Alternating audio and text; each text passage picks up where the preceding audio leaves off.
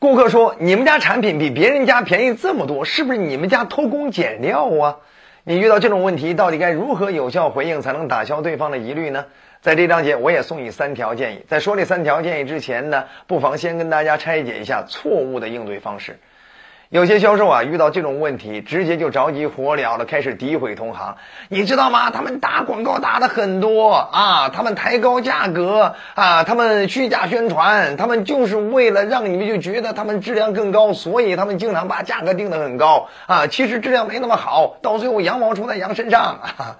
你看，你这样一种诋毁同行的方法，不仅有失职业道德，同时也会让眼前的顾客瞧不起你，觉得你这人心胸狭隘，并且你背后说人坏话，你这人做人有问题，对吗？啊，那到底该如何有效回应呢？我们的回应一定要记住一个原则：我们回应的任何点要解决客户的底层疑虑，他的底层疑虑一定不是在关注同行到底是不是虚假宣传。啊，是不是抬高了价格啊？他更关注的是，他今天也想买便宜的，但是你能不能给他一个底，让他觉得你今天便宜的有道理，并且呢，你可以讲出你便宜是源于你什么样的优势？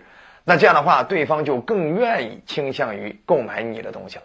好了，这是你要解决的核心问题。所以，到底该怎么样做呢？在这里送你第一条建议，就是类比引导法。我们可以举出这种事例现象，去分别证明，产品贵的不见得质量好，产品便宜的不见得质量差。只要我们能举出这两类例子，对方呢就比较容易对标。哎，你的产品便宜不见得质量差，他就会找到那种感觉。呃，比如你可以先跟对方说这种啊，产品贵的不见得质量好。呃，你举例，呃，同样是奶茶店，前段时间你看新闻报道，大肆的报道某个网红店掺假现象，对不对？用非常低质的一种操作方法、工艺手段，然后呢，最后制作了这种奶茶，通过他们很好的这种品牌宣传的方式啊，最后呢获得了很多的用户，但最后经检测，他们的用工、他们的加工工艺，甚至还不如普通的奶茶店。对不对？哎，你看，这就叫对标。同样是对标，你甚至可以跟对方讲：，你看这护肤品呀，啊，每年甚至每月都在迭代更新，甚至有些护肤品都已经把那价格翻了几十倍、上百倍了。现在市场上还有它名字吗？没了。可是你像大宝，几块钱甚至解决了几十块钱、几百块钱解决不了的难题，甚至经久不衰这么多年了，你能说它质量差吗？你看。通过这样一种对标的方式，就会让对方感觉到你的东西还是有底气的，哎，还是能够经得住考验的。好了，除此之外，还有第二点你要注意的就是给对方解释你们为什么这么便宜的底层逻辑、背后原因，甚至把这种背后原因解释成你们的独特优势。比如，你们是厂家直销，你们省去了很多的中间环节。哎，你们解决了流通最低成本的流通，哎，呃，这没有中间商赚差价，对不对啊？包含你可以给对方解释，你们非常注重研发，你们从一刚开始就是站在用户的角度，怎么样研发出来一款最低成本给用户创造最大价值的产品？哎，所以说你们前期投入这些，你们从来不注重广告投放，等等。这就是你解释你们的这种什么背后原因，甚至把背后原因解释成你们的独特优势，这样的话，对方就有购买的理由了。当然，除此之外，你还有第三点，要给对方摆更多的事实见证。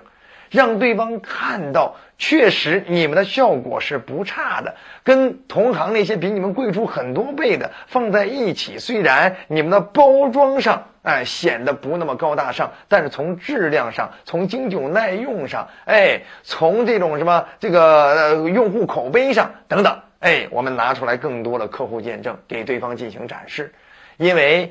真正会说话的不是你自己在那自言自说，而是其他的客户见证到底怎么样去评价？哎，使用后的效果到底是不是有领先的效果，优于同行？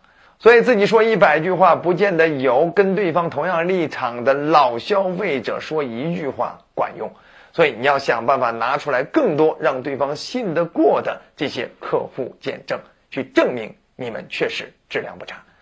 好了。这是跟大家提到的，如果对方问你，你们是不是偷工减料了？为什么你们比别人便宜这么多？我们到底该如何有效引导对方？三步骤，我们类比引导法。另外呢，我们要强调自己的背后原因和独特优势啊。第三点就是拿出更多的事实见证去佐证，我们确实质量上还有一定的领先，证明我们确实可以做到物美价廉。